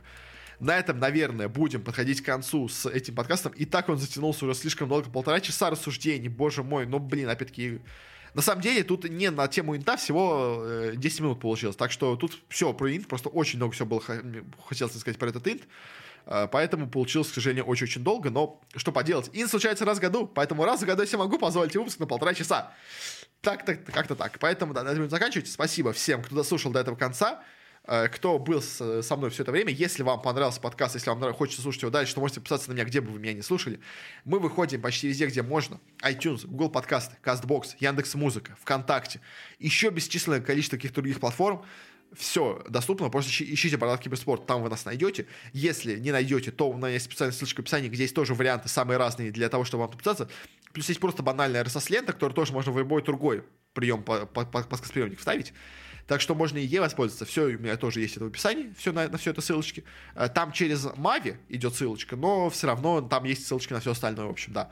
А если вам хочется как-то больше каких-то подробностей узнать о подкасте, о том, что у нас происходит, какие-то мои мысли, какие-то мои прогнозы по разным турнирам, то у меня есть телеграм-канал, там я все почву, все так там э, вся жизнь э, подкаста, кроме именно самого подкаста, происходит, так что да, можете там тоже подписаться. А, и, и также еще будет очень неплохо, если оставите какую-то или оценочку, или какой-то отзыв на одной из платформ, где вы меня слушаете. Тоже всегда это очень помогает, всегда это очень приятно. И, ну, во-первых, ну да, приятно, а во-вторых, всегда очень классно, когда есть какой-то, скажем так, ответ от человека, потому что, ну, это тоже помогает немножко, скажем так, почувствовать какую-то жизнь. А это очень всегда хорошо мотивирует продолжать все это дело делать и дальше. Э, ну и на этом более-менее все. Еще раз всем за прослушивание. До скорых встреч. Всем хорошего. А пока что пока.